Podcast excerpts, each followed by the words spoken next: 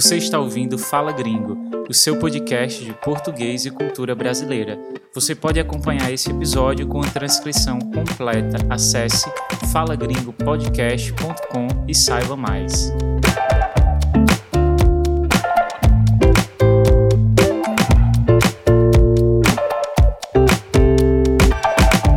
Fala gringo, fala gringa, tudo beleza? Aproveitando que o ano novo está chegando e muita gente gosta de fazer uma mudança no visual, estabelecer a meta de ter uma rotina mais saudável ou até mesmo perder alguns quilinhos, eu resolvi falar sobre a vaidade dos brasileiros. Será que a gente se importa demais com a imagem? Que vale tudo para ter o corpo perfeito por aqui? Será que somos vaidosos acima da média? Fica aqui comigo que nos próximos 20 minutinhos você vai descobrir. Tema do episódio de hoje é uma sugestão da Aurélie, da França. Inclusive, foi o país onde mais cresceu o número de ouvintes do Fala Gringo esse ano. Então, saudações a todos os franceses que estão me ouvindo nesse momento. E se você também tem uma sugestão de tema, manda para mim, por favor. Quem sabe não é uma curiosidade de outras pessoas e pode virar um episódio por aqui. Olha, eu estou muito feliz porque tem muita gente apoiando o Fala Gringo uma segunda vez. O pessoal que apoiou na segunda temporada e agora está apoiando na terceira. Isso me deixa contente porque significa que o podcast está bem na fita e que o meu trabalho está ajudando o progresso de vocês. E é por isso que a lista de abraços hoje está grande, viu? Um abração pro Aaron Brennan, pro Edward Clark, para Sally Larrick, André Johnson, Michael Chaser, Alistair Sidal, Gauthier Drouin, Frank Vossen, José Luiz Moreno e também o Radoslav Tomchek. Se você está chegando por aqui agora, saiba que esse é um podcast independente financiado, como você acabou de ouvir, pelos ouvintes que gostam do trabalho aqui. E se você quiser apoiar o projeto também e ter acesso às transcrições integrais desta temporada ou comprar as transcrições da temporada anterior, é só acessar falagringopodcast.com/apoie ou então buscar lá no Google Fala Gringo Podcast que de um jeito ou de outro você vai me encontrar essa temporada terá 15 episódios, esse é o episódio número 2, então ainda vem muita coisa por aí. É, todas as transcrições vêm com o texto integral do episódio em português,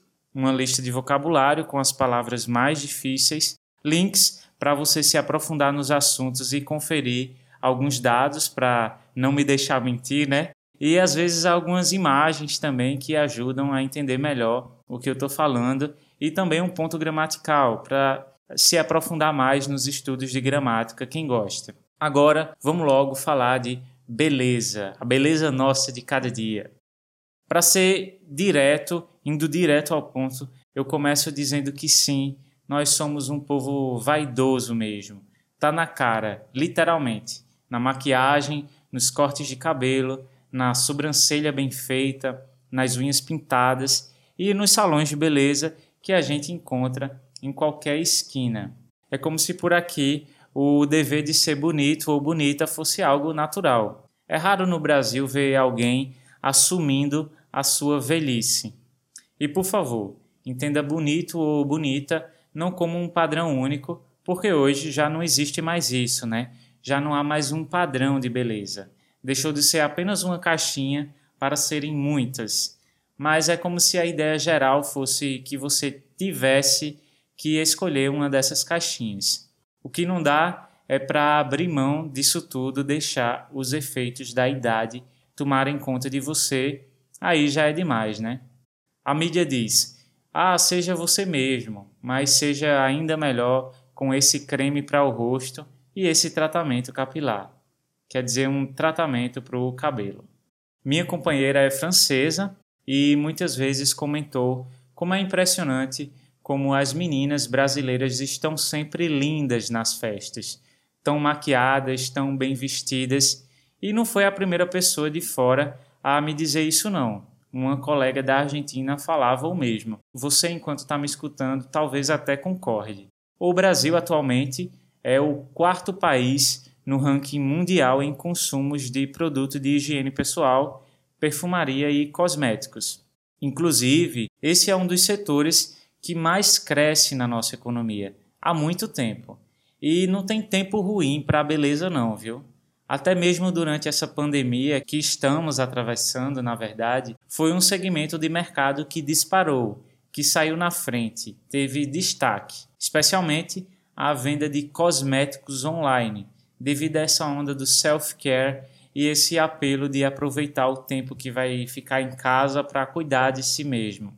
Falando em salões de beleza, por exemplo, ano passado, antes da pandemia, foram registrados cerca de 500 mil salões de beleza em todo o país. E esse número, na verdade, é muito maior, considerando que pelo menos a metade desses estabelecimentos são informais, sem registro. Isso é uma coisa muito comum, especialmente nas periferias, onde as pessoas abrem um pequeno salão ao lado de casa mesmo. Inclusive, essa informalidade ajuda a impulsionar esse mercado da beleza, né? Por exemplo, uma coisa que está muito na moda aqui, está em alta, a gente costuma dizer assim, são as unhas em gel, um tipo de unha postiça, unha falsa, que as meninas põem sobre as unhas verdadeiras, mas que por serem feitas de um material à base de gel, podem ser modeladas com mais facilidade. Então você pode ter uma unha mais pontuda, mais quadrada, redonda, enfim. Como todo serviço de estética e beleza, logo quando surgiu, era muito caro e era feito em lugares especializados, centros de estética. Mas as pessoas logo dão um jeito de torná-lo mais acessível, quer dizer, barato, para todo mundo. E o que no começo se cobrava até 250 reais para fazer as duas mãos, hoje pode ser encontrado por 70 reais, depende do lugar onde a cliente vai. Ela decide se quer fazer num centro de estética, uma coisa mais chique, ou com a amiga de um primo que fez um curso profissionalizante ou aprendeu a fazer a aplicação das unhas vendo vídeos no YouTube. Qual é o ponto com essa história que eu estou falando? É que o preço dos serviços de estética e beleza varia muito de acordo com o lugar e também com a região da cidade Agora, uma coisa é certa: é sempre possível encontrar opções para todos os bolsos, é democrático. E num salão especializado ou com um profissional autônomo, quer dizer que trabalha por conta própria, os cosméticos vão ser comprados de todo jeito. Então, pelo menos a indústria terá sempre essa demanda. E essa mesma lógica se replica, quer dizer, se repete para outros serviços. Bom, tem gente que vai no salão toda semana, tem gente que vai de vez em quando, tem gente que prefere fazer tudo sozinho ou sozinha. Difícil mesmo é você encontrar um brasileiro que não se preocupa com aparência. Quem trabalha com beleza raramente fica sem emprego no Brasil. Eu não quero falar de tendências porque eu acho que não é o foco do nosso programa hoje, do nosso tema, mas com relação a essas mudanças nos padrões de beleza que eu estava falando agora há pouco, tem um movimento que está acontecendo aqui que pessoalmente eu acho muito positivo, que é a ressignificação do cabelo crespo e cacheado. Acho importante porque grande parte da população brasileira, como vocês sabem, eu falo muito isso aqui, grande parte é afrodescendente. E essa mudança, de alguma forma, significa um aumento de representatividade representatividade. Olha que palavra bonita. E nem sempre foi assim, né? Durante muito tempo, o cabelo crespo, particularmente, foi visto com muito preconceito. Fechou muitas portas no mercado de trabalho e foi alvo de piadas preconceituosas e associações negativas. Ir ao salão, antigamente, era sinônimo de voltar para casa com o cabelo liso, fazer uma escova, um alisamento passar chapinha, procedimentos para alisar o cabelo. Felizmente, isso é algo que está mudando. O que também está mudando é o interesse dos homens pelos serviços estéticos e de beleza. Segundo a historiadora Denise Bernuzzi, que é autora do livro História da Beleza no Brasil, os homens foram incorporados a esse mercado pela via da autoestima. Aquela história, eu estou fazendo por mim, não pelos outros. E é comprando essa ideia que cada vez mais os brasileiros são adeptos de manicure e pedicure, design de sobrancelhas, depilação e produtos especiais para o cabelo e a barba. O número de barbearias no Brasil aumenta na mesma proporção que os salões de beleza. A moda do momento aqui são as barbearias hipsters, que oferecem um serviço a mais que o corte de cabelo, barba e bigode. São espaços onde se pode tomar uma cerveja artesanal, jogar um bilhar ou xadrez, fazer uma tatuagem. Alguns têm até tabacaria também, geralmente em um ambiente com uma decoração rústica. A ideia é oferecer uma experiência mesmo. Confesso que faz muito tempo que eu não vou a um barbeiro é que eu sempre saí de lá com a impressão de que o corte não estava bom, que cortou demais e que eu fiquei com as orelhas de abano, que eu paguei para ter raiva e que eu tô parecendo, sabe aquele elfo doméstico da saga Harry Potter, o Dobby? Por isso que eu corto o cabelo em casa sozinho. No começo ficava meio esquisito, atualmente parece que ainda é o começo, mas pelo menos eu não estou gastando dinheiro com isso. Agora atenção para a diferença entre as palavras barbeiro e cabeleireiro. Barbeiro é o profissional que cuida dos homens, da barba, do bigode e também do cabelo. Agora, cabeleireiro ou cabeleireira cuida especialmente de cabelos, não só do corte, como hidratação, tintura, relaxamento. Cabeleireiro, uma das palavras mais difíceis de se pronunciar em português. Vamos treinar? Cabeleireiro. Cabeleireiro. Se você está com dificuldades, não se preocupe, porque muitos de nós também pronunciamos errado. Sempre sai uma coisa meio rápida, como cabeleireiro. Outro ponto legal de vocabulário para você entender é quando falamos em mudar a cor do cabelo, a tonalidade. Nós podemos dizer pintar o cabelo ou tingir o cabelo. Vem de tintura, né? Tingir o cabelo. Na dúvida, use o verbo pintar, que é mais fácil de conjugar. Agora a gente vai sair de um simples tapa no visu para falar de algo que leva mais tempo para mostrar o resultado. Porque quando a gente fala em beleza, não é só um rostinho bonito, não. É também um corpo perfeito. O Brasil é, também é um dos países que mais tem academias no mundo. Um levantamento é, feito em 2018 mostrou que num ranking global nós ficamos atrás apenas dos Estados Unidos. Por ser um levantamento de 2018, pode ser que tenha mudado um pouco esses dados, mas eu acho que não mudou muita coisa. Um fator que é muito relevante para a área fitness aqui no Brasil é o envelhecimento da população. Hoje, a nossa expectativa de vida é de 76 anos, então isso acaba, obviamente, influenciando as pessoas a procurarem atividades que ajudam a envelhecer bem, a envelhecer melhor. Agora, falando de vocabulário fitness, quando a gente vai à academia, a gente pode dizer que vai malhar.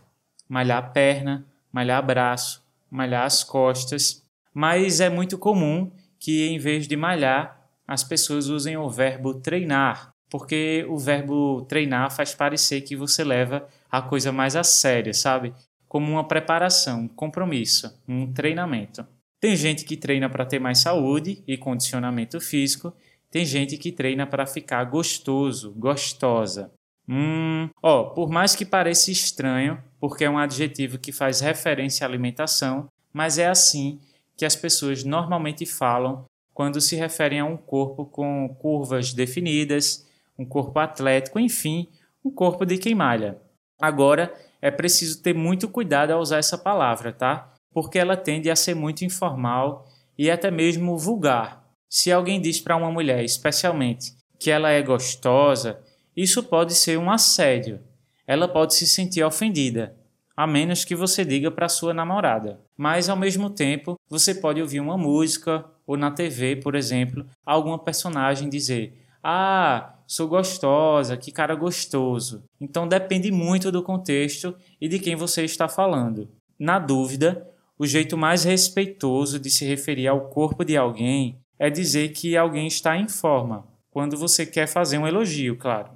Pessoalmente, eu acho que fazer comentários sobre o corpo das pessoas é uma coisa que a gente devia evitar em qualquer idioma, porque nem sempre as pessoas vão receber esse comentário de forma positiva nem sempre as pessoas lidam bem com isso e estão à vontade com os seus corpos. Eu, pelo menos, prefiro evitar. Porque eu detesto quando as pessoas dizem: Ah, Lene, você é magrinho. Eu sei que eu sou magro.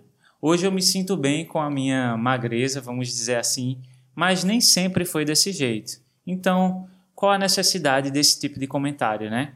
Uma palavra que eu acho interessante também é bombado, para se referir a alguém que tem músculos muito fortes, como o incrível Hulk. Bombado. Isso é muito usado dentro das academias com o pessoal que toma anabolizante. Outro termo informal muito usado é barriga de tanquinho. Sabe aquele lugar onde você lava roupa? Não a lavadora, aquele mais rústico, menos tecnológico, que tem uma pia e uma superfície com umas saliências que parecem umas ondas. Essa é a referência. Barriga de tanquinho para uma barriga cheia de curvas, bem definida. Eu falei da moda das barbearias hipsters, né?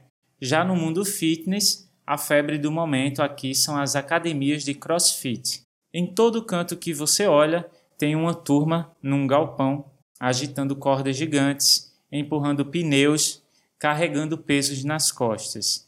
Eu fico cansado só de passar na frente, mas o CrossFit está com tudo por aqui até os norte-americanos chegarem com outra novidade. Vai no cabeleireiro,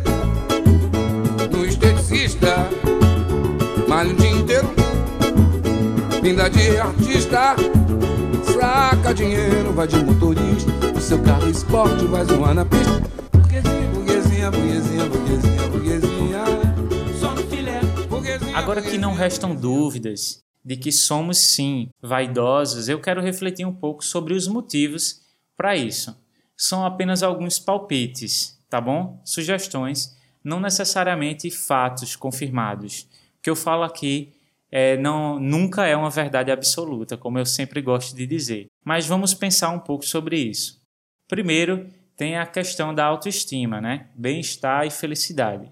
Pesquisas do setor já comprovaram que a gente também enxerga investimento em estética como uma forma de trazer melhores oportunidades, tanto na vida pessoal quanto na vida profissional.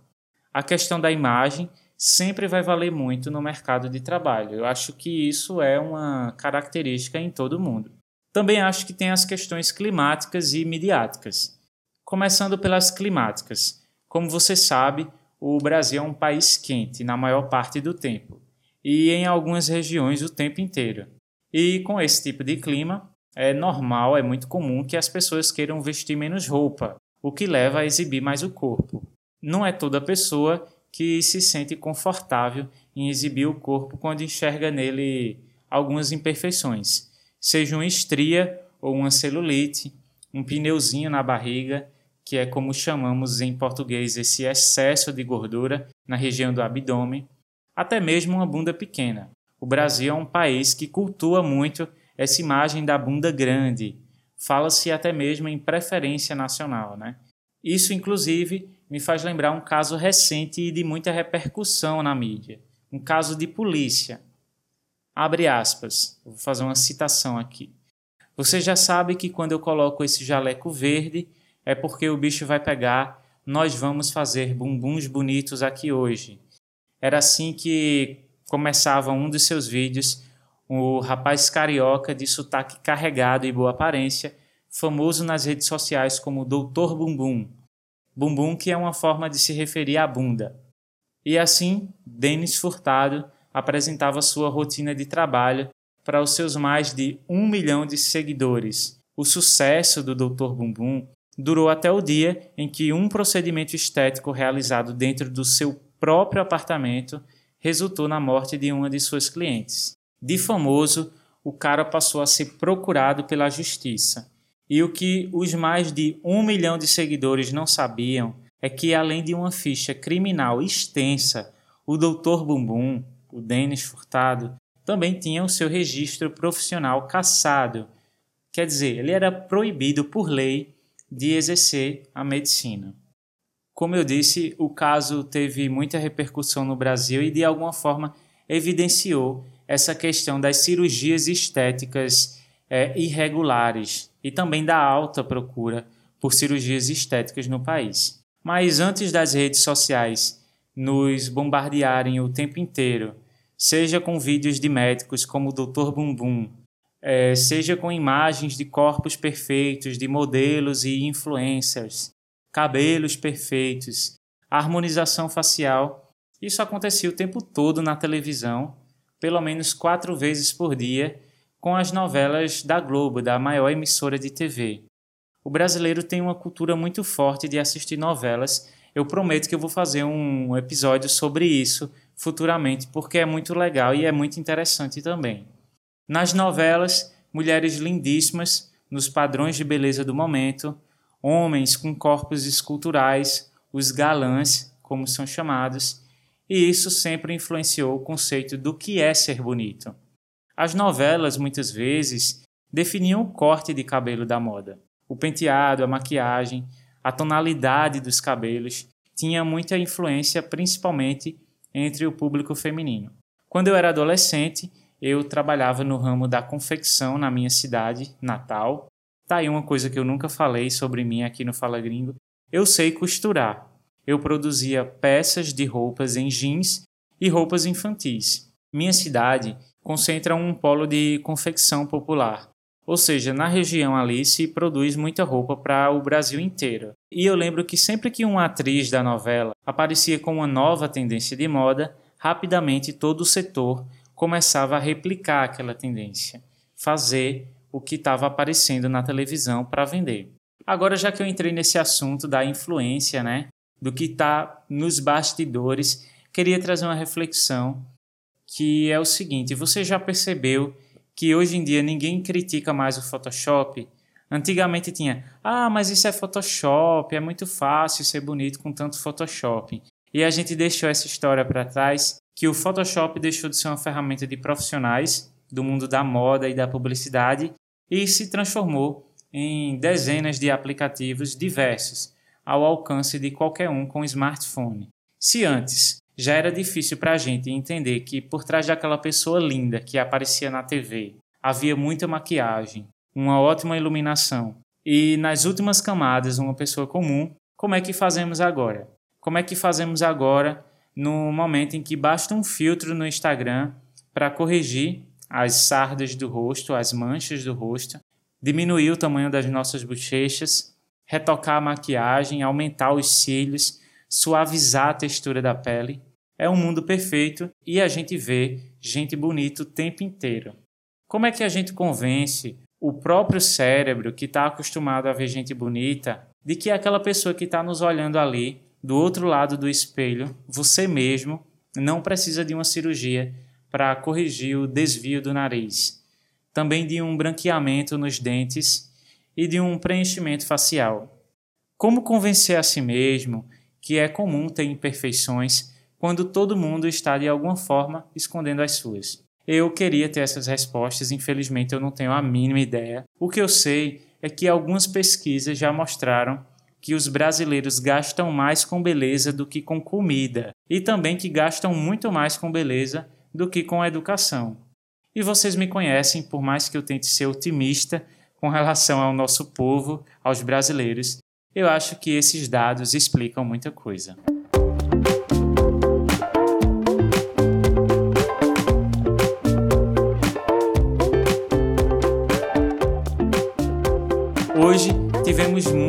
Termos e expressões.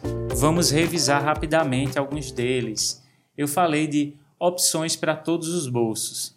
Geralmente, isso é uma expressão usada para falar de variedade de preços. Se numa loja de sapatos, por exemplo, eu encontro modelos de 100 reais, de 300 reais e de 500 reais, eu posso falar em opções para todos os bolsos, para quem tem muito dinheiro e para quem tem pouco dinheiro tá bom? Então, opções para todos os bolsos. Eu também falei em tapa no visu. Tapa no visu é, na verdade, uma gíria, que significa melhorar a aparência. Nessa gíria, visu é uma contração da palavra visual. Visu, visual. Então, você pode ouvir alguém dizendo que passou no salão para dar uma tapa no visu ou uma tapa no visual. Às vezes é bom, né? Estar bem na fita, o que significa isso? Falei que o podcast Fala Gringo tá bem na fita. Quer dizer que alguém ou alguma coisa está com algum prestígio, respeito. Se você está bem na fita com o seu chefe, significa que o seu chefe está feliz com o seu trabalho, lhe admira profissionalmente. Um artista que está bem na fita é um artista que está fazendo muito sucesso.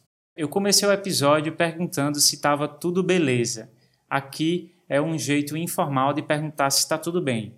E aí, beleza? Tudo beleza? Você pode confirmar também usando a palavra beleza. Aqueles diálogos de duas linhas, né? E aí, beleza? Beleza. Eu gosto muito dessa palavra também para confirmar que você ouviu algo que alguém disse, seja uma recomendação, uma ordem. Por exemplo, eu vou pedir uma informação para alguém. É, você sabe onde fica o supermercado? Então a pessoa responde: fica na próxima rua à esquerda. E eu posso falar assim: beleza, obrigado. Então você confirmou com a palavra beleza. É quase como o sentido de ok. Ou então, se alguém está se demorando muito num assunto, como eu estou fazendo agora, e você já está ficando sem paciência. Aí você vai dizendo assim: ah, tá certo, beleza, beleza, para a pessoa se tocar e entender que está na hora de terminar de falar logo.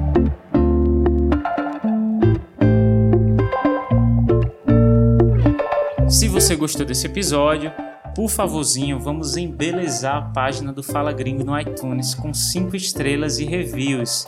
Assim você ajuda o podcast a ser descoberto por outros ouvintes, essa história toda que eu falo sempre. Em tempo, eu quero desejar a todos vocês um feliz Natal e um feliz Ano Novo. Estou muito feliz de ter feito companhia para tantas pessoas esse ano e de alguma forma é, colaborar com o aprendizado de vocês. Recebi muitas mensagens de pessoas que disseram que eu fui uma companhia durante a quarentena brasileiros que estão morando no exterior que dizem que escutam o podcast Fala Gringo para ter uma voz brasileira dentro de casa, uma voz familiar. Isso daí, inclusive, me emociona. Estou muito feliz com o alcance do Fala Gringo nesses últimos tempos. Então, na medida do possível, que você tenha um ótimo Réveillon e um feliz Ano Novo. E se você quiser saber sobre as festas de fim de ano no Brasil, ouça o episódio 8 eu agradeço demais a sua companhia. Esse foi mais um episódio do Fala Gringo,